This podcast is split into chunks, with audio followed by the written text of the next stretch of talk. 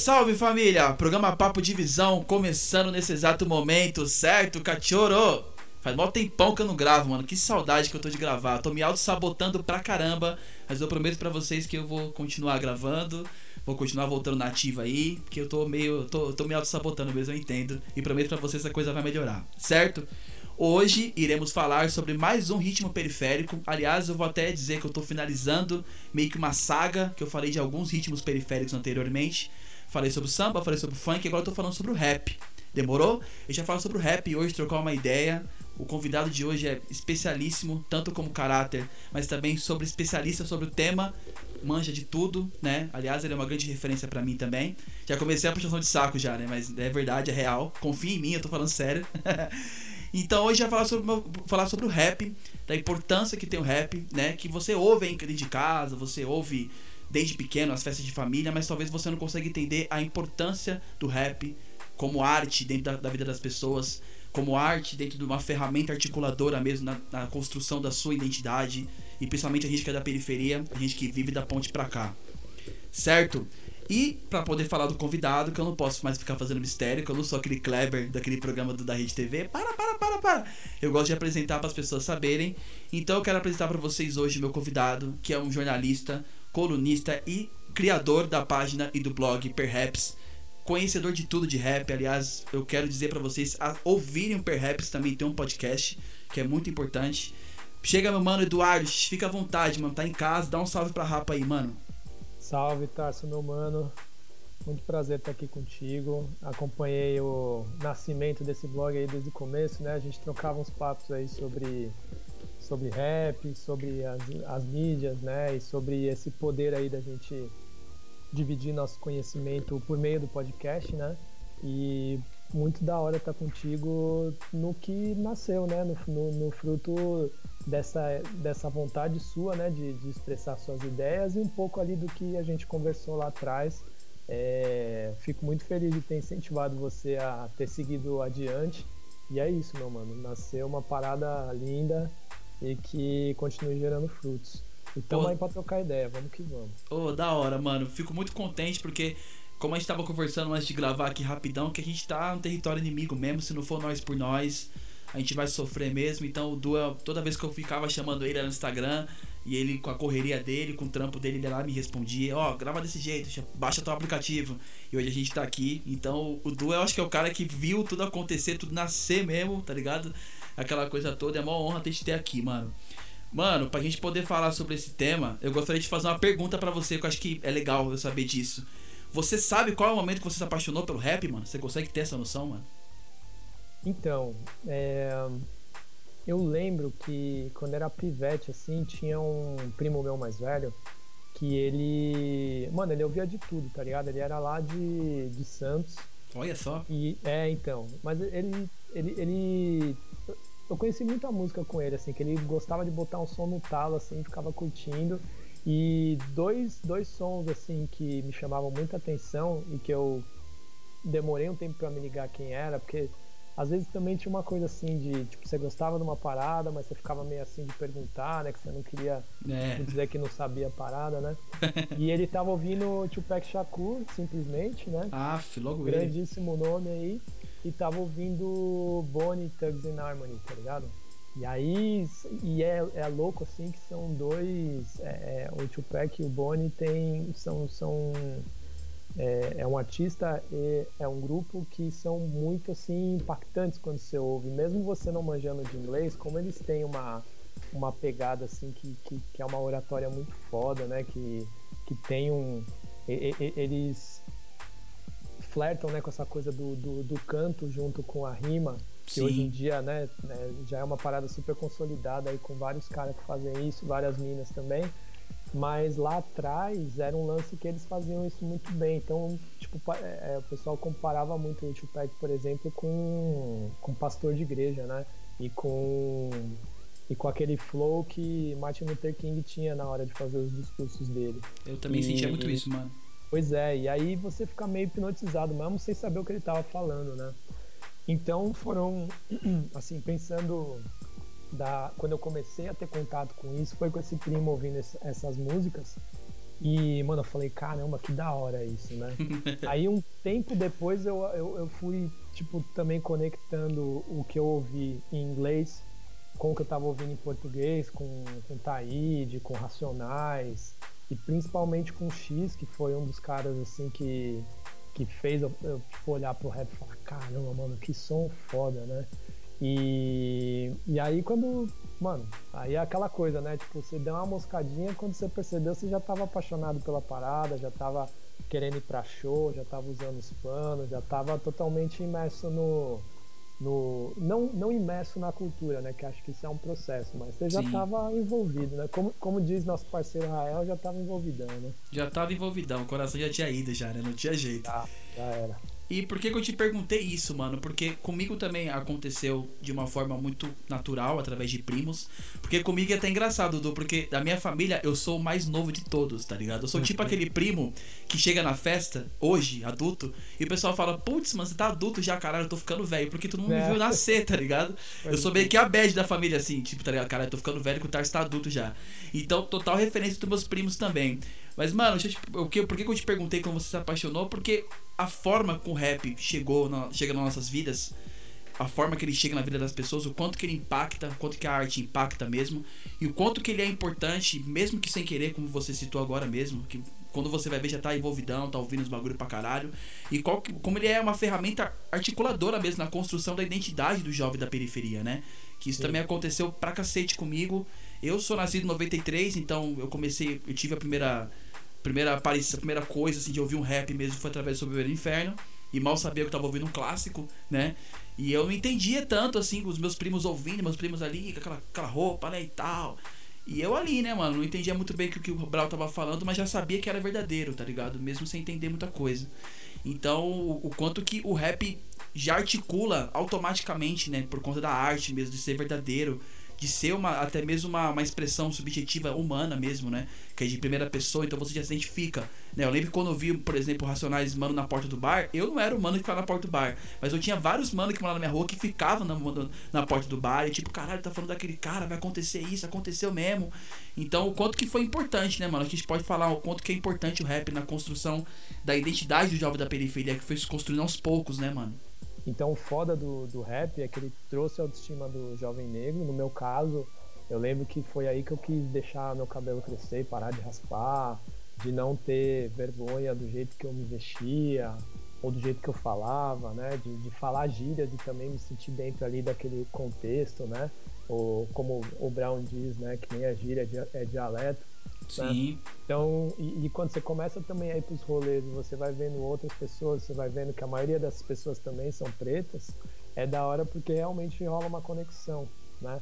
E o hip hop é tão foda, o rap é tão foda. Eu acho que o hip hop acho que contempla mais, né, por, por ser a cultura. Sim. Mas é tão foda que faz com que pessoas diferentes, mas que têm algumas similaridades, consigam se enxergar naquilo ali, né? Porque tá falando o, o, o, o hip hop ele não só tem a expressão por meio do rap, né, em que tem a fala, em que tem o, o, o, protesto mais verbal ali, mas também por meio do grafite, que é, também passa ali uma mensagem de uma outra forma, uma forma mais estética, ou a própria dança, né, que nem todo mundo tem skill ali para botar em palavras o, a sua revolta, mas consegue se expressar dançando, né? E a cultura do DJ também, que, que foi o que começou tudo, né, mano? Que colocava a gente para dançar e dançando a gente é, consegue também, de alguma forma, é, exorcizar né, todo, todos esses demônios aí de, da, da, das opressões que a gente vive durante o dia. Então eu acho assim, é, o rap ele abre caminho para muita gente se enxergar como negro e muita gente que é periférica e não negra a ter orgulho né, de ser um, um jovem periférico, é, entendendo que, que ele, é, ele ou ela são uma parte fundamental aí também da sociedade e não alguém que tem que ficar realmente escondido às margens sem ter acesso a tudo que você tem direito por fazer parte dessa sociedade em que a gente vive. Aí eu até devolvo a pergunta para você, meu mano, como que era, né? Você tava contando, né, que você é do, dos primos mais jovens, mas quando você começou a pegar esse lado assim do hip hop, talvez especificamente do rap, né? Como que isso foi batendo, tipo, na tua mente, assim, de trazer uma autoestima, de você se enxergar parte de um todo, tá ligado? Meu mano, é muito interessante essa pergunta, porque a primeira, primeira demonstração, eu ouvia rap em casa e tal, aquela coisa de ouvir rap e tal. Capítulo 4, versículo 3, já sabia que era de verdade, a coisa da estética. Mas a primeira no noção que eu entendi da importância do rap e do movimento hip hop pro jovem preto foi dentro da sala de aula, mano. Pra você, pra você que não sabe, eu sou filho de professor, tá ligado? Minha mãe é professora de história também né? Eu acabei seguindo o caminho. E foi uma vez eu fui pra sala, pra sala de aula com ela, porque não tinha ninguém que ficar, porque eu sou filho caçula. E eu entrei na sala de aula, ela tava falando especificamente sobre o problema social no Brasil. E aí eu vi os manos levantando, os cabelão black, tá ligado? As camisetas 100% negro, vida louca. E os caras levantando a mão e perguntando e questionando cada ponto, perguntando, aí, professora, vai falar da escravidão, a escravidão foi isso, trazendo aquele senso crítico, né? Porque eu acredito que o rap tem essa importância de, de, de além de ser a questão da festa e tudo mais, mas faz, faz o jovem preto de periferia começar a fazer uma reflexão como indivíduo dentro de uma sociedade racista, né, mano? Que a mentalidade branca ela toma conta e faz você se sentir feio, além de feio, se sentir um cara que não pode nada e ficar na periferia, mas também um cara que é burro que não pode sentir ninguém, tem que ficar caladinho ali na sua. Então não ali eu vi valor, os caras. Né? Não tem valor, vi os caras com autoestima mesmo e me chamou atenção aquilo. Só que eu não imaginava que era toda uma construção que veio através do África Bambá, dos quatro elementos, enfim, até então não tinha essa concepção ainda, né? Até do Kurhurk, enfim, ainda não tinha essa concepção. Mas foi o primeiro impacto que eu tive, assim, né? E eu tive uma certa divindade grande, porque minha mãe utilizava das, das músicas do rap, utilizava do movimento hip hop na sala de aula, né? Então, assim, eu tenho vários livros filmes. Aliás, eu tenho o privilégio de poder ouvir Racionais dentro de casa, tá ligado? Eu acho Sim. que muitos jovens não tinham isso. Então é um privilégio que eu tenho grande. Eu posso ouvir mesmo altão. Minha mãe canta junto comigo. Porque ela entendia qual que era a importância do rap e do movimento hip hop pro jovem preto, tendo um filho também preto também. Então, Pode assim, ser. a Porque primeira. Tem pai também que acabou barrando até por medo de aumentar uma revolta ali no filho e sabendo dos perigos todos que ele. que um, que um jovem negro corre na rua, né? Ainda mais sendo periférico. E às vezes você sair armado dessa revolta toda realmente deixa um pai muito preocupado, né? Então eu entendo os pais que de repente falaram, ó, oh, você não vai ouvir essa parada aí não. Exatamente, mano. E comigo foi totalmente ao contrário. Minha mãe trabalhou comigo, tá ligado? Minha mãe, ó, tá falando esse bagulho aqui, mas ó, ouve direito. Eu lembro que minha mãe ouvia comigo, tô ouvindo alguém me chamar, que eu fiquei, mano, primeira vez que eu ouvi, eu falei, caralho, que bagulho foda. Isso aí é o crime, eu não quero não, mano. Eu quero ficar no certo, tá ligado? E aí minha mãe falou, ó, tá percebendo isso aqui? Ela parava a música em fita, mano, pra você ter ideia. Ela parava, e ó, isso aqui, ó. E ela começava a me explicar. Então, assim, eu, eu fui muito bem educado, posso te dizer, nesse sentido. E foi muito importante para mim que eu percebi mais tarde, né? Porque o movimento hip hop eu realmente conheci quando eu comecei a ir pro centro, né, mano? Aí eu comecei a ver mesmo os b-boy dançando, aquela coisa né? Na galeria Olido, principalmente na galeria do rock, comecei a ver a cultura mesmo, os discos, ver aquela representação do povo preto mesmo em questão de estética, mas também de ideia. Mas assim, eu tive já um comecinho logo quando criança de autoestima muito forte através do rap, de uma forma muito natural. Eu nunca ouvi indicar, tipo assim, ah, essa música é de bandido, nunca ouvi esse bagulho, é totalmente ao contrário. Falava totalmente de sonho, de felicidade, de arte, tá ligado? De você usar aquilo a seu favor. E hoje eu, como professor, é uma coisa que eu faço muito, tá ligado? É muito da hora isso, mano. Aliás, agora surgiu uma dúvida agora mesmo. Você tem algum álbum especial desse momento do de começar a ouvir rap, de quando você vê o coração tá tomado, tá envolvidão, você tem um álbum especial? Porque eu tenho, eu tenho Racionais, lógico, que é o Sobreviver no Inferno, mas o X também me tocou de um jeito, mano, porque ele falou de mais coisas além da, da autoestima, falava de amor também, ele falava como ele conversava com a mina, achava aquilo do caralho, o álbum seja como for, né? Então, assim, foi um álbum muito importante para mim que tá na Zona Leste, puta que pariu. Você tem algum álbum assim? É difícil falar de álbum, né, mano? Porque tem é, tanta então, coisa. A, apesar da nossa diferença de idade, esses dois álbuns pra mim também foram super impactantes impactantes, ouvi demais, né? É, o Sobrevivendo no Inferno foi um álbum que chegou num, num momento é, ali que, que conversou muito com uma, um período de alta da MTV, né? Com, com os clipes lançados. Não pegava essa... MTV aqui, mano. Real, mano. Pois é, mano. Então, lá onde eu, onde eu morava, eu dei a sorte porque tinha, um, tinha uma antena boa ali. É, o meu, o meu pai, ele é e sempre foi, ele sempre tampou de zelador, né? Pode então crer. a gente, a gente morava algumas vezes a gente morou no, no, nos lugares em que ele trabalhava, que era, era muito bom e era muito ruim ao mesmo tempo, porque era bom porque a gente tinha uma, um, uma moradia razoavelmente ok, né? A gente é, conseguia estar num bairro bacana, Sim. mas por outro lado tinha as coisas bizarras assim de conviver com, com crianças brancas, com crianças que tinham muito mais poder aquisitivo, né? Geravam uns estranhamentos assim, mas enfim, isso aí é outro capítulo. Mas aí, felizmente, tinha uma antena que pegava a MTV. E eu lembro, assim, como se fosse ontem, eu e minha irmã, que eu tenho uma irmã mais nova, que a gente esperando, assim, a, a TV ainda tava com aquelas, aquelas listrinhas coloridas, e a, a, a, primeira transmissão da, da MTV ia começar, e a gente tava lá, tipo, super ansioso esperando pra rolar. E quando rolou, tipo, eu lembro que a gente ficou pulando na cama dos meus pais, assim, vendo o clipe até altas horas, tá ligado? Tiveram outros dois álbuns mais dessa, dessa galera aí do, do, do rap Nova Escola também, né? Sim. Que foi o disco do, do Consequência, que, foi, que é o primeiro grupo do Kamal, Sim, né? Sim, ele e o Ajamu, né? Exatamente. E o Sagat. E teve também o do, do Missouri Sana, né? Que é o grupo do Parte 1. Nossa, com... esse disco é um clássico, mano. Sim, sim, com o Secreto Suissac, que é o, é o bairro Cidades, Estrelas e Constelações, né? Que é um também um disco pesadíssimo que já vem numa outra ideia também, né? Vem sim. já numa ideia mais complexa, assim, que você vê e que só mostra que o rap pode ser mais plural, mais plural possível, né? Porque você pega Racionais, você pega X, aí depois um pouquinho mais pra frente, você pega o Consequência do Kamal e pega o Missouri do Parte 1, tipo, são ideias totalmente, totalmente diferentes e com caminhos, assim, diversos dentro do rap. Você fala, mano, que da hora, né? Os caras, tipo, o rap pode deixar você ir por qualquer caminho de ideia, de sonoridade. E isso é da hora demais. Eu mesmo, quando eu vi o Parte 1 pela primeira vez, eu falei, mano, o que, que esse cara tá falando? Porque eu fiquei confuso, né, mano?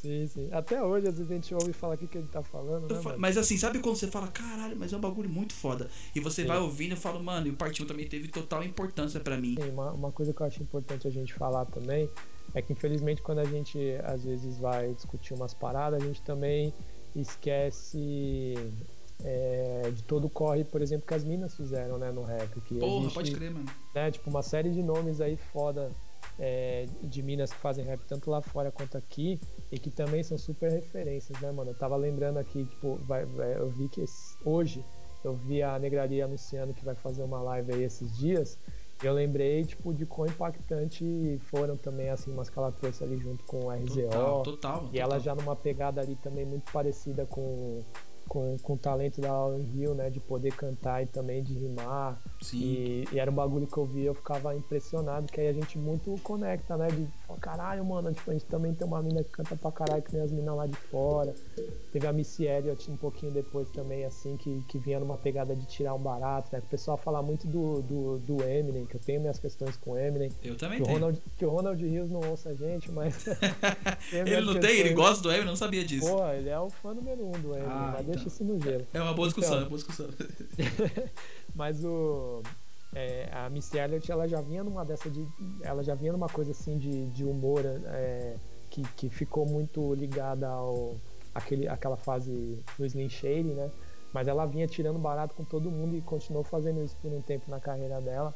E, e é uma mina foda que tá até hoje aí nativa. Tem a Queen Latifah lá atrás quando quando toca a Unity é muito foda, né? Ela chega lá já. Clássico. You and I, you I, tipo, mano, tem como você não pirar nesse som, né?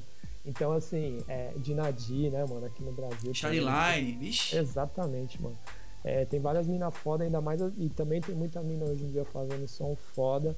E cada vez mais eu acho que a gente tem que fazer esse exercício de, de colocar os nomes delas também na discussão pra, tipo, não virar um lance de, tipo, amanhã depois ter que fazer uma pauta só falando de rap feito por mina, tá ligado? Tipo, as minas sempre tiveram no contexto com muito mais dificuldade do que, do que os MCs, né? E, e DJs e também é, dificuldade em toda a cadeia aí da cultura hip hop, mas elas prosperaram e seguem inspirando muita gente. E é muito foda esse bagulho que a gente tem que. Enquanto o rap também é machista também, é bom a gente desconstruir Sim. isso o tempo todo, né, mano? Mas, mano, o bagulho que é, é da hora da gente falar, é, até mesmo questão que a gente tava falando da conscientização racial através do rap.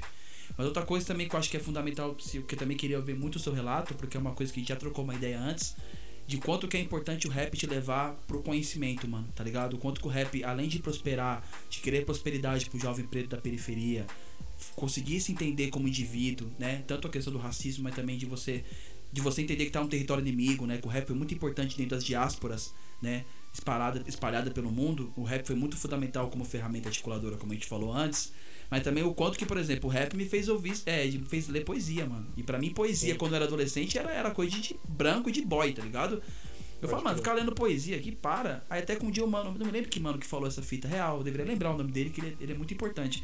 Mas ele falou, pô, mas saber que o rap também é poesia? Eu falei, puta, pode crer. Aí eu fui ler Sérgio Vaz, eu falei, nossa, mano, que bagulho foda. Então, assim, o rap fez uma coisa que nem minha mãe, professora, conseguiu fazer, que me conseguiu me levar pros livros, mano. É um bagulho muito louco isso. Então, assim, é, eu, eu, também gostaria de ver também que assim, o rap foi válvula de escape para você também, pro conhecimento? Ah, com certeza, mano. Tipo, a leitura para mim, ela, ela bateu de um outro jeito. Eu comecei a me empolgar com a leitura com histórias em quadrinhos. É. Porque, infelizmente, assim, é, assim, felizmente quando eu era moleque eu, eu estudei majoritariamente em colégios particulares. Eu também, irmão, tô tranquilo. da hora. Não, é porque assim, infelizmente é, não, não é todo mundo, né? Não é todo jovem preto que conseguiu passar por essa caminhada. Mas é, eu tive pais que assim, eles sempre foram safos aí de, de, de colar nas escolas particulares e negociarem ali uma bolsa, um desconto, e com isso eu sempre, assim, é, a maior parte da, da, da minha vida escolar foi em colégio particular. E era até louco quando eu ia para os colégios públicos, né, no, nas, nos anos em que eu estive em colégio público, para enxergar tipo a, os, o, o, buraco que tinha né, de, de do Nossa. ensino público para o ensino particular. Você com pais professores se tornando um, você viveu isso por eles e vai viver agora também, né? Já tô vivendo, mano. Pois é. Então, assim, é... eu tava falando isso porque é, eu não me via representado em muita coisa, né, que, que era passada, né, tipo, ó, oh, lê isso, lê aquilo, tipo, primeiro que existia uma, uma falta de vontade, uma falta de estímulo e também uma falta de representatividade. Agora, a partir do momento que você ouve rap, você vai vendo todas aquelas referências que são passadas, e muitas vezes são referências pretas, acho que, sei lá, 99% dos casos. Mano, tem coisa mais da hora do que você pegar uma letra da hora de rap ali cheia de referência. Você anotar uns nomes de filme, de outras músicas, de outros cantores, de escritores, pensadores e ir atrás. Porra, isso daí eu lembro que, tipo, ali no começo dos anos 2000 e é, com, com, com, a galera que eu ouvia e, e, essa galera aí da, da, da nova escola, né, que tem todo esse povo aí, no Sim. qual entra entra Kamal, entra Rashid, é, Rashid entra Emicida, entra é, Rincon, entra. A própria Drica, a Drica veio depois, né? A Drica veio depois. Né? É, a Drica veio depois, mas é fruto disso, né? Sim. É, Marechal, mano, Ixi. muita gente, né? É, próprio Black Alien, tipo, é uma, Marcelo é. Gugu que... também, né? Sim, sim. É uma galera que vinha muito numas ideias de, de, de pesar a mão na referência, né? Então, tipo, quando você ouvia aquilo, e tinha a disposição e a possibilidade de ir atrás do que eles falavam, mano, abria um mundo totalmente novo, assim, né? E aí despertava o prazer pela, pela leitura, o que é muito da hora, porque infelizmente às vezes você não consegue acessar as crianças de um outro jeito. Agora, e hoje ainda que a gente tem uma internet fodida aí que tipo, permite a gente em três segundos ter acesso a, a várias coisas. Hoje em dia a gente nem precisa, por exemplo, falar Vamos dizer que a gente comece a repetir demais o nome de alguém aqui, né? A gente está gravando em computador, em celular. O uhum. próprio computador, estando com o microfone ativado, ele já vai buscar um padrão ali, ó, eles estão interessados nesse assunto. Se, quando a gente começar a navegar, você vai ver que ele vai te empurrar umas matérias, uns anúncios jogando o livro do, do, dessa pessoa, ou o disco dessa pessoa que a gente falou, porque é como as coisas estão hoje, tá ligado?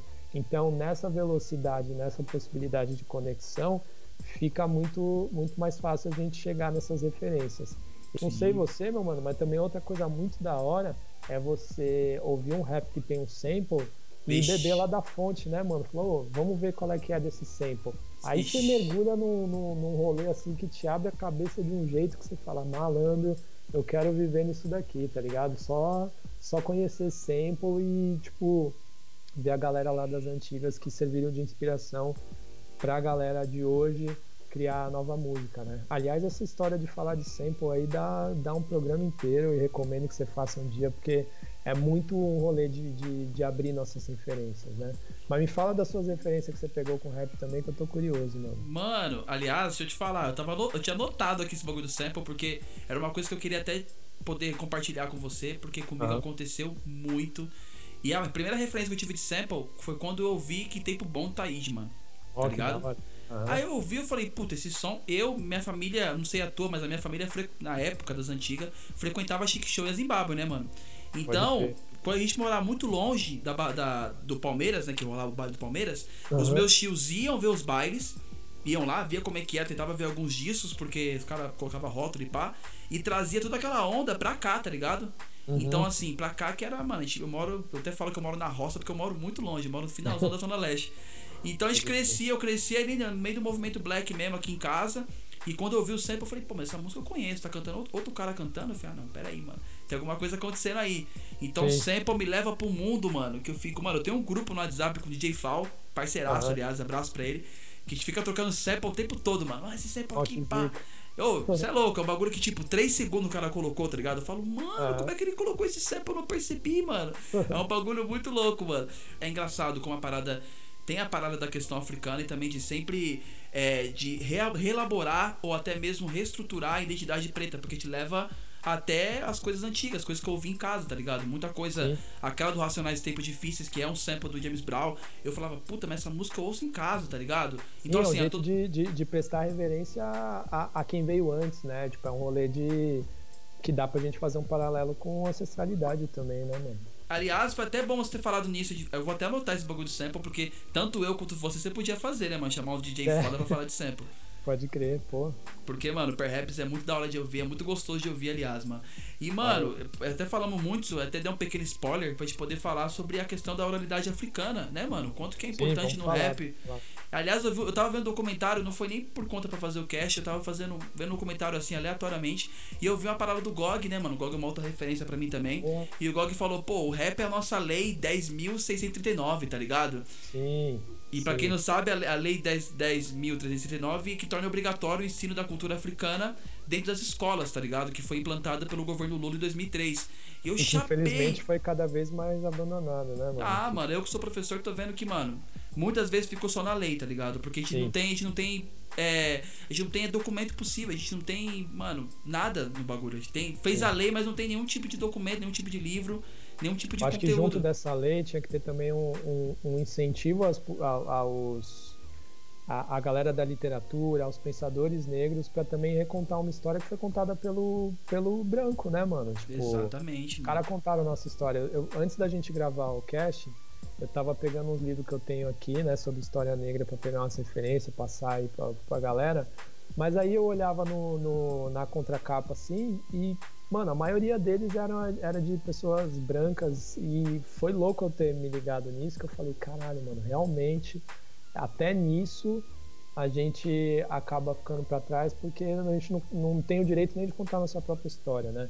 E aí, fazendo gancho com a tradição de oralidade africana, a, é, é dessa forma que a gente passa os nossos conhecimentos pelas gerações, só que cada vez mais a gente também está jogando o jogo e está conseguindo ter acesso a essas ferramentas que antes só o branco tinha, né? Então a gente consegue escrever, a gente consegue estar nas faculdades, a gente consegue gravar discos, a gente Exato. consegue, enfim, fazer ter acesso a fazer, gravar documentários, a gente consegue ter acesso a todas as ferramentas que antes eram privadas a nós, logo Sim. a gente tinha que se utilizar da, da oralidade mesmo, né? Era trocar a ideia que vinha de, de, de vô para filho, para pra neto e assim ia, né, mano? Ele meio que sintetizou, exemplificou de uma forma muito clara para mim, né? Porque é, a, a forma que eu via a, a oralidade ou até mesmo a cultura africana acontecendo para mim e dentro das periferias era através do rap, tá ligado? Claro que o samba também foi muito próximo para mim, mas assim, de forma efetiva mesmo, de uma forma de impactar mais pessoas pretas, porque eu acho que o samba não é muito bem entendido na minha concepção, mano. Não sei na tua. Mas eu acho que o samba as pessoas demoram Pelas um pouquinho pessoas? Pra... É, algumas. Alguma, a, eu tô falando uma questão mais, mais massa mesmo, né? Sim, As sim. pessoas demoram um pouco para entender um pouco a poesia do samba, tá ligado? Sim, Sim. Não tô querendo criticar dizendo que existe questão de inteligência, mas as pessoas demoram um pouco pra entender a profundidade do Candeia, do próprio fundo de quintal, tá ligado? Do próprio partido alto. Mas o rap ele trouxe uma linguagem que a grande maioria entendeu, tá ligado? Sim. Então isso que me chamou a atenção quando o Gog falou, né? E outra, a gente pode até voltar lá no começo do, do hip hop, lá com o Herc, que era jamaicano e trouxe aquela onda mesmo dos touches da, da Jamaica, né, mano? Então assim, Sim. desde o começo a parada já acontecia, né, mano? Pode crer. É, e é isso, né? Foram, foram formas encontradas ali de, de, de passar uma ideia, né?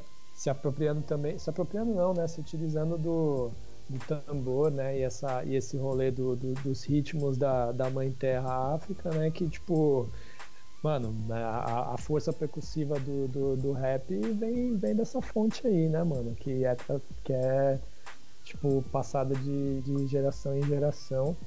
E, e a fala, né? Esse conteúdo de fala que se a gente for pegar, se a gente conseguisse ter acesso aqui da forma que a gente deveria, né? A, a, a contos, contos africanos e, e até a questão do, da, da, das palavras presentes né, no nosso vocabulário, a gente ia conseguir trazer o devido valor que, que essa herança africana tem no Brasil, né? Mas infelizmente por conta desse, desse apagamento, né, e esse embranquecimento da cultura, a gente acaba precisando ir cavar ali para buscar mesmo, tá ligado? Tipo, não, ó, isso aqui é nossa, essa palavra aqui, ó, a gente usa há mil anos, é uma palavra que veio lá da África, da, da região de Angola, por exemplo, né? Essa comida, essa roupa, essa dança. E a oralidade do samba, se a gente for ver, você pega uns sambas enredo ali da ali de dos anos 80, comecinho dos anos 90, eles eram super políticos, eles Porra. contavam super ali a, a, a história de, de a história africana, a história de, de heróis negros, né, que não eram contados em nenhum outro momento, não eram enaltecidos, né? Também tem a, a conexão com, com as religiões, né, de matriz africana também, porque Sim. ali na Batucado, para quem não tá ligado, também tem história, né? Exatamente, Então, pra caralho. É muita coisa, mano. Muita coisa. E outra coisa também, né, mano, que eu tava até pesquisando é o quanto que as pessoas. É lógico que o rap, pra mim, o rap sempre é contemporâneo, né, mano? Por exemplo, eu ouço Racionais 1997, Sobrevivendo no Inferno e tal, mas sempre me remete a algo contemporâneo hoje, tá ligado? Sempre é você refletir o hoje. Então, quando a gente vai, vai refletindo o rap, mas também a gente para pra entender toda a construção musical, enfim, tem uma coisa muito voltada pra África e volta mesmo até mesmo na questão dos, dos nossos escravos, né, mano? Até pesquisei umas coisas que falava de plantation songs, aquela coisa de, de ter refrão depois ter resposta, tá ligado? Tinha muito disso, né, mano? E também dos griots também, que eram contadores de histórias, né? E é muito, total. e é muito pertinente, mano. Quando eu pesquisei o griot, eu falei, caralho, isso é o rap, mano. Puta que pariu, Sim. mano. Sim, sim, sim. E eu vi o griot, É. assim, uma coisa eu vi, eu falei, mano, como é que eu não fiz relação? O bagulho é o rap totalmente, tá ligado? Não, total. Eu acho que essas, essa conexão que você estava fazendo ali, né, do, do, do início do rap com, o- com o Cool Herc, todos os. os todo, toda essa galera que, que, que começou esse movimento, eles também trouxeram as influências de suas heranças, né? Se a gente Sim. for olhar para os Estados Unidos, que tinha ali uma galera jamaicana, tinha uma galera também ali de países é, de língua espanhola, mas que também estavam ali, bebiam de uma, de uma herança africana que era fruto também de, de ex-escravizados, né? Então, assim, é, tudo isso se converge, é muito louco, porque apesar dessa tentativa branca de, e colonizadora, né, de, de nos afastar da, da, da nossa cultura, né, porque tinha todo esse movimento de quando os escravizados chegavam aqui no Brasil, de separar, né, todos os povos, para que a galera não se conversasse, não se revoltasse, tinha também castigos de arrancar a língua e tal. É, Mesmo com todo esse movimento de 400 anos, a gente ainda tá, ainda tá e forte com a nossa cultura. Hoje a gente se reconectando com ela, mas ainda assim mantendo ela viva, né? é muito importante, infelizmente a gente vai ter que falar, mas de quanto que a gente tá falando todo esse processo da arte, como ela acontece, até mesmo de uma forma orgânica, mas até mesmo a própria marginalização do, do, do rap, né? A gente ficava falando agora, deu até um gatilho pra entrar nesse tema, do quanto que essa marginalização ela, ela acontece, né, mano? De quanto que, por exemplo, você tava falando do rap, que o rap é música de bandido, só fala de violência. né? É, que marginalização total, de que não pode ouvir a música, né? Eu até tinha encontrado uma. Porque vale lembrar que eu fiz um TCC, mano, que falava sobre o rap, tá ligado? Da hora. É, e aliás, eu tive ajuda do MC, olha que louco isso. Eu, Ó. tive, uma- é, eu tive ajuda do topo mesmo, que moral. E aí eu encontrei uma reportagem que eu compartilhei com o Leandro que eu falei assim, eu, eu vi uma reportagem da Folha, mano, tá até aqui, mano, que é de, de 17 de abril de 94, que é onde o Racionais dá uma entrevista pra revista Folha, e na capa da revista tá marcado o arrastão do rap. Eu já Uhum. achei marginalizado pra caralho isso. E aí tá na pontinha aqui, rebeldes e mal encarados, os Racionais MCs colocam três músicas na FM e invade a, a praia da Playboyzada com o canto falado da periferia. Eu falei, mano, isso aqui é marginalização total, tá ligado?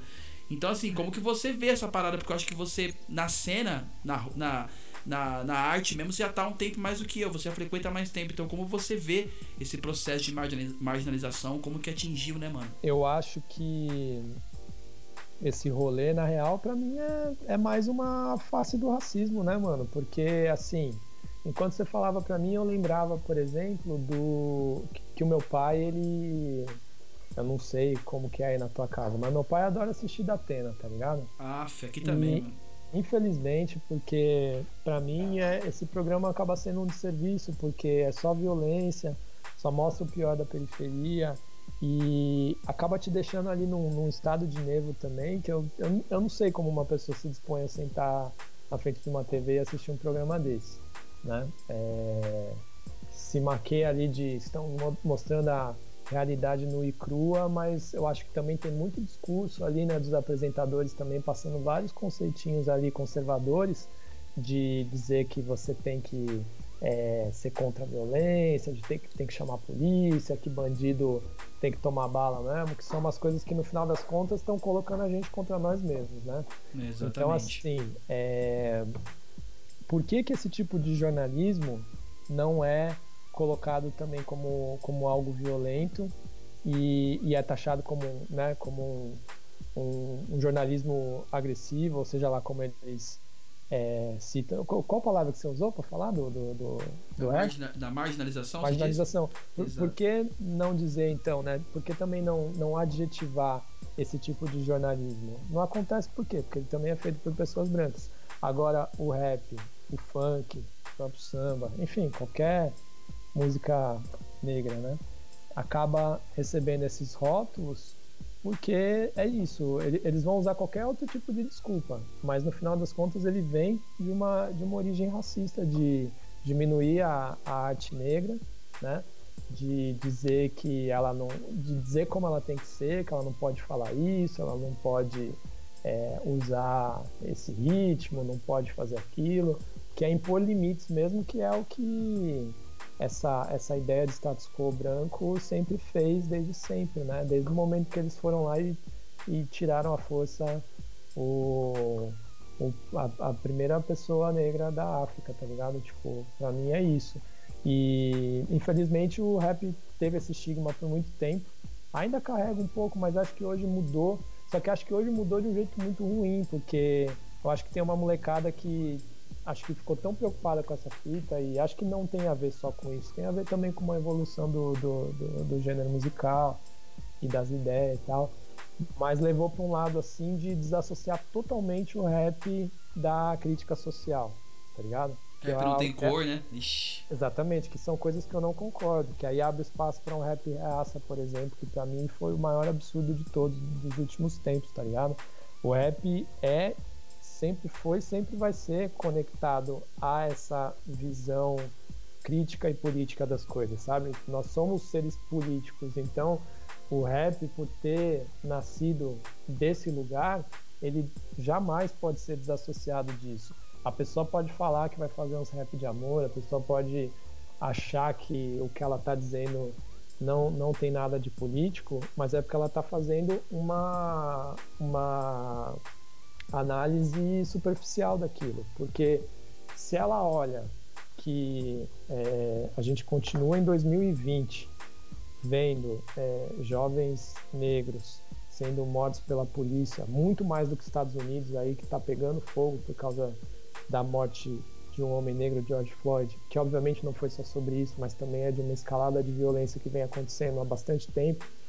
É, por que que, né, a gente a gente tem que tem que lidar com isso sem sem se revoltar. Tipo, é, essa revolta nas palavras, elas vêm também por uma consequência de, de atitudes e uma consequência da, da forma que a sociedade age com a gente, né?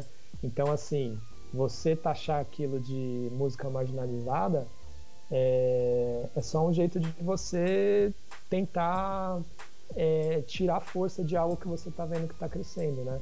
E para a galera de hoje em dia que eu estava falando antes lá atrás, eu acho que é importante que eles entendam que você pode estar tá falando de, de, de putaria, você pode estar tá falando de ostentação e o caramba, mas o simples ato de você estar tá lá com o mic na mão passando essa ideia já é um empoderamento, é, uma, é, é um resultado de uma luta que vem acontecendo há anos e que se você fosse um, minimamente humilde, você olharia para trás e respeitaria os que vieram antes, né?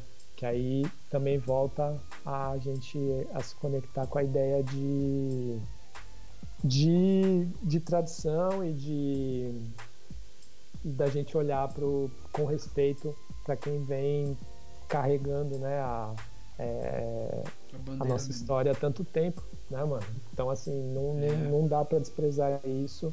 E às vezes eu fico chateado com uma molecada que que, que acha que não tem nada a ver, que é tipo é um som só para tirar um barato mesmo, porque infelizmente eles não tiveram essa vivência lá de trás que foi super complicado, tá ligado? É, eles pegaram a estrada totalmente asfaltada, mas não viu os caras asfaltando antes o bagulho, né, parceiro? Sim, sim. Então fica fácil falar. Eu também me, me, fico bem triste assim com essa onda de tipo ouvir falar de rap não tem cor.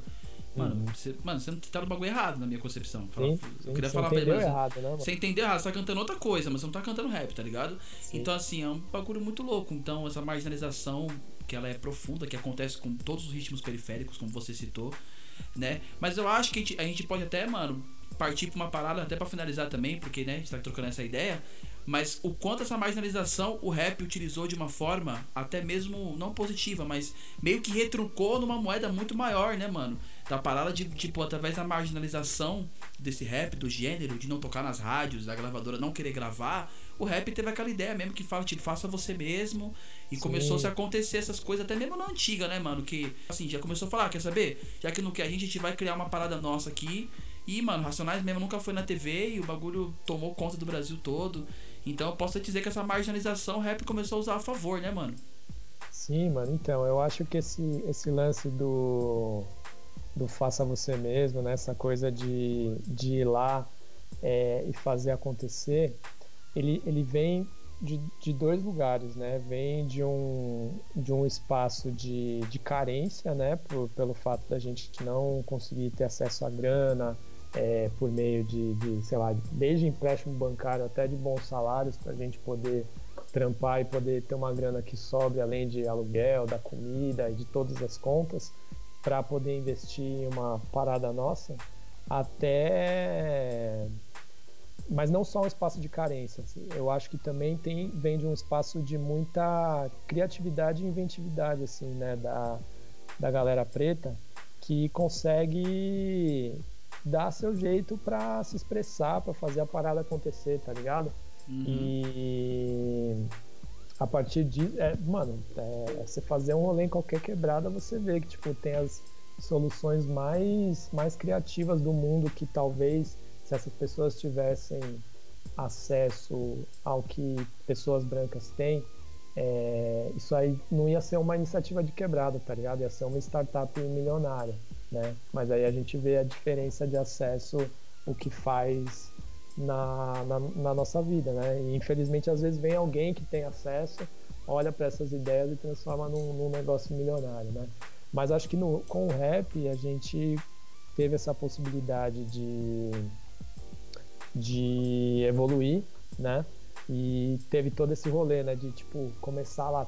Eu, eu lembro assistindo, né, assistindo e lendo sobre os princípios do rap, a galera falando que quando os DJs começaram a ter acesso aos às picapes, na verdade vem de um rolê dos brancos começarem a desencanarem das picapes porque vinha de um, de um esgotamento da era disco, né? Que Sim. o pessoal cansou pra caramba e ficava lá dançando nas boates, tocando aquelas músicas razoavelmente parecidas eles cansaram daquilo, tinha gente que até jogava picape novinha no lixo e permitia que pessoas pegassem aquilo e falassem, pô, vamos ver o que a gente consegue fazer com essa parada, tá ligado?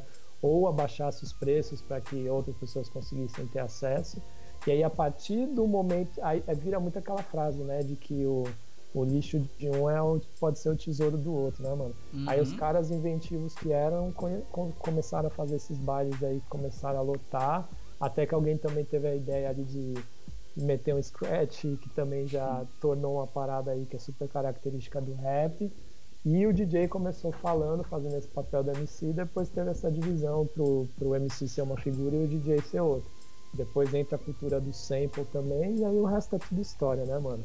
Mas, mas vem desse espaço, primeiro de carência e depois de inventividade, que eu acho que o rap até hoje consegue. É, acho que não chegou num ponto de esgotamento, assim, né? Porque a gente vê até iniciativas como a própria Laboratório Fantasma, né? Que Sim. vem de um espaço de carência de ver que não tem uma um, um, selo, uma produtora, uma gravadora que contempla ali, que, que entende as necessidades do rap, que, que tem figuras pretas no comando para fazer a gestão de um negócio. Aí o que, que, o, que, que o Fiote e o MCB fizeram? Falaram, pô, mano, vamos fazer nós então.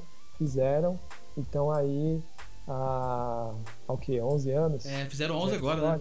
11 anos fazendo história, mano. E é só para citar um dos exemplos, né? Que a gente felizmente tem vários, assim como o próprio Racionais, que fez a sua Coisa Nostra, e também consegue administrar a sua própria arte, também começar a abrir espaço para artistas novos. E é, é isso, mano. É aquele rolê de nós por nós, né? Não? É, além de. É nós por nós pra caralho.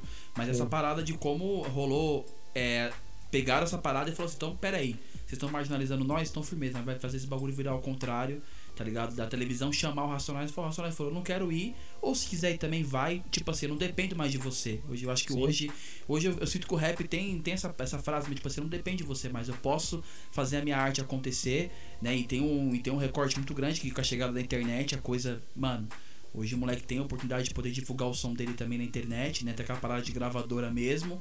Né? Uhum. A gente uhum. citou a própria Laboratório Fantasma, que é um exemplo né, de visão de empreendedorismo no rap. Né? Tem a Foco na Missão do Rashid também, que a gente vê Sim. fazendo, uma startup do gueto, que o Rashid citou uhum. no som, que eu achei foda.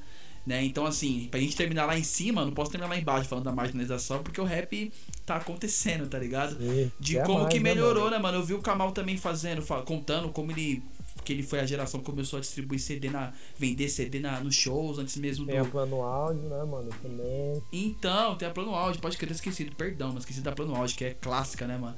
Então, assim, quanto que foi importante essa parada, tipo, faça você mesmo, o Rincon mesmo, fazendo a sua produção, tá ligado? Que eu vi ele Sim. fazendo a profissão. Acho que foi pra Profissão Perigo que ele mostrou no, no vídeo que eu vi. Mas ele Sim. fazendo a obra dele acontecer, ele, ele mesmo masterizou, produziu, compôs ponto de lança e o bagulho tocou no Rock in Rio, tá ligado?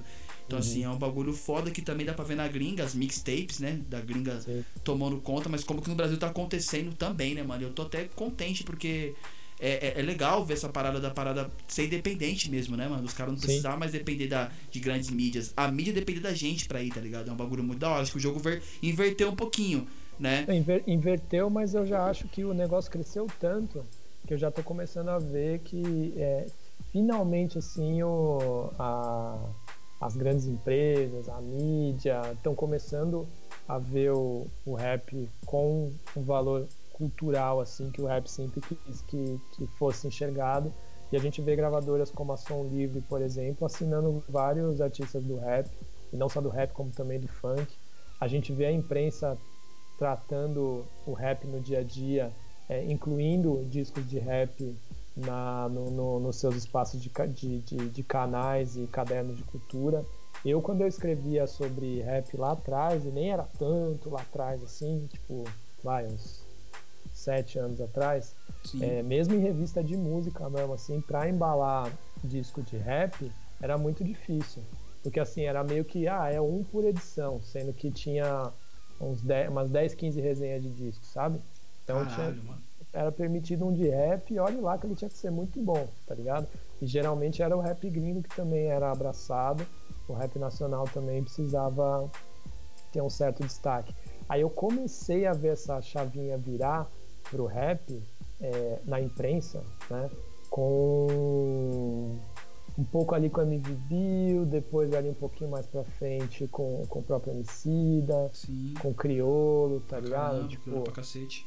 Aí foi virando porque a, a, a galera da mídia foi vendo que tipo, o bagulho já tava ficando grande demais e que se eles não começassem a falar a respeito, eles iam estar tá comendo bola e eles iam perder a relevância como, né, vamos, vamos, vamos olhar hoje, perdeu, né? Perdeu, Perdeu, sua relevância. perdeu, perdeu. Porque não soube enxergar o que estava acontecendo à sua volta, né?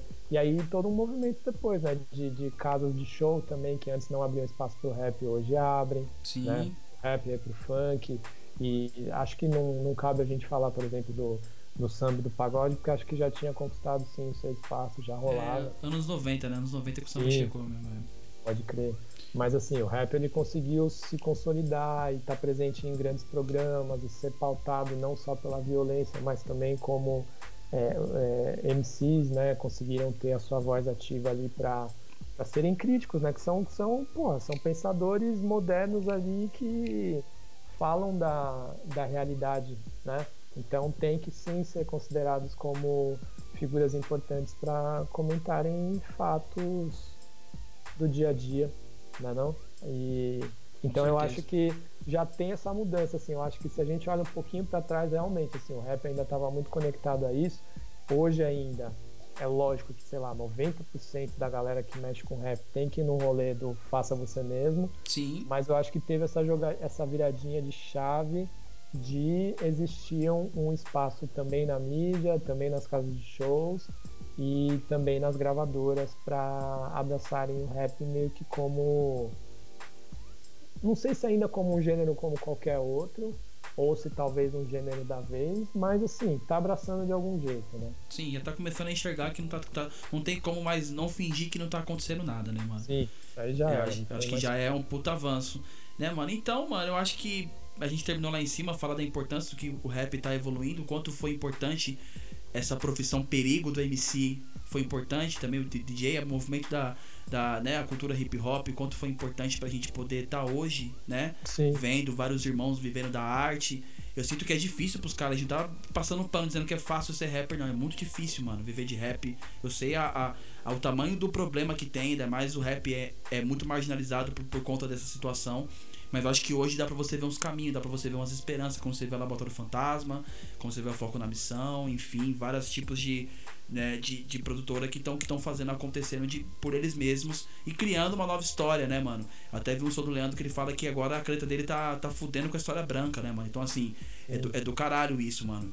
Então eu acho que, mano, eu acho que deu, né, Du? Já deu, acho que já deu um papinho de, de uma hora e meia.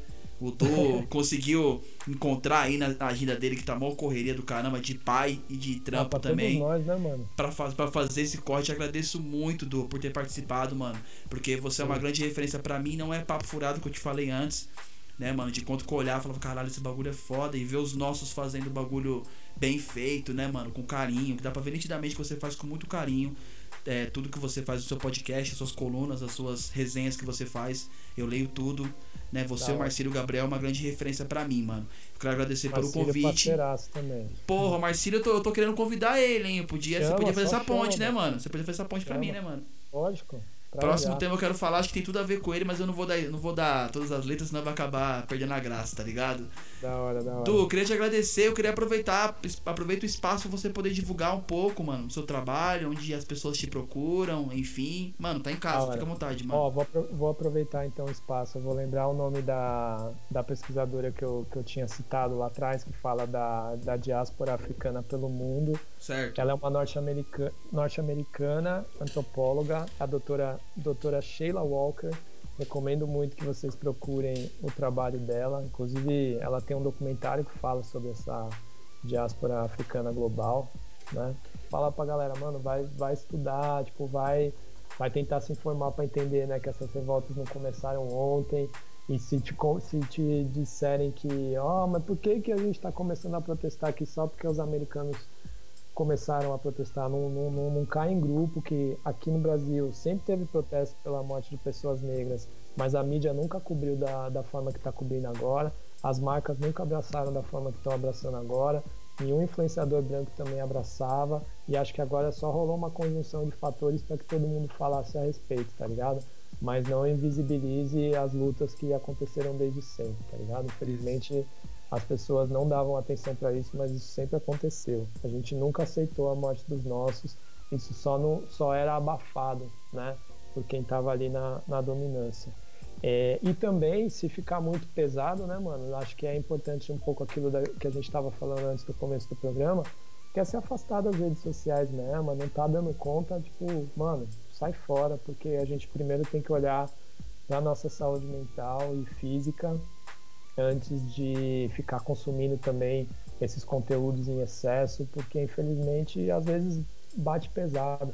E a gente vivendo na pandemia, às vezes não dá nem pra gente, quer dizer, não dá nem para ir pra rua, né, para tomar um ar. A gente tem que acabar ficando ali em casa, e cada um tá vivendo em uma casa numa condição. Às vezes está com os pais, às vezes está sozinho, às vezes está com alguém ali que divide a casa, mas às vezes nem tem tantas ideias. Então, assim, a gente tem que enxergar nosso limite. Sobre o trampo do Perhaps, ouçam o podcast, a gente a gente lança ele quinzenalmente, a gente está numa breve pausa, mas vai voltar a ter episódios bem pesados aí. Eu tenho certeza que você vai gostar dos próximos papos que a gente vai ter. Perhaps e... falou, ah, eu tô ouvindo já, mano. Pode falar. Sempre a gente tenta também colocar textos no ar aí. A gente tem, porra, 12 anos de história, então tem bastante coisa para trás aí para ler. E também estamos ativos nas redes sociais. Perhaps é tipo o, o, o rolê que se, tem uma palavra em inglês, né, que é o talvez, só que é P-E-R-H a-P-S, mas aí a gente, a gente, tem dois R's ao invés do H, que é, são palavras separadas, é o per e o raps. Então, procure. Eu, se o Tars puder, eu tenho certeza que ele vai colocar no descritivo para ficar mais fácil. Claro. Sigam a gente, chama para trocar ideia. E fique esperto aí que eu também vou te convidar para colar com nós. Só que não vai ser fácil igual você fez para mim, não, de ficar só nós dois trocando ideia. Geralmente eu gosto de colocar uns dois ou três ali para debater um assunto mais amplo e cada um botar a sua ideia, tá ligado? é que eu tô começando agora, eu tô levinho, né, mano? Eu tô chegando é pisando isso. fofo. Mas aí, não tenho medo não, nós vem de quebrada, pode ir pá, mano, não tem tempo não. Demorou, tendo aquela boa, eu vou te chamar. Demorou, vai ser maior satisfação, mano. vou até pedir pra minha mãe ouvir. Fala amanhã aí, participei do Perhaps aí, ó. É. Papo de sonho, tá ligado? Aí, se liga. Hora. Meu mano, tamo junto, obrigado pela atenção. Quero reforçar para vocês também que além, além de curtir o Perhaps, curtir o trampo do Du também, que tá lá no Twitter também. Eu quero que vocês não esqueçam que a gente tem uma página no Instagram e no Facebook, tá, mano? Então se quiser procurar lá, é Papo Divisão Cast, tanto no Facebook quanto no Instagram, demorou? Aí tem um espaço pra vocês poderem conversar comigo, dizer o que tá achando, ou criticar também, enfim. O espaço tá lá pra vocês, certo? No mais é isso, valeu, Du, tamo junto. E África é nóis, mano, valeu!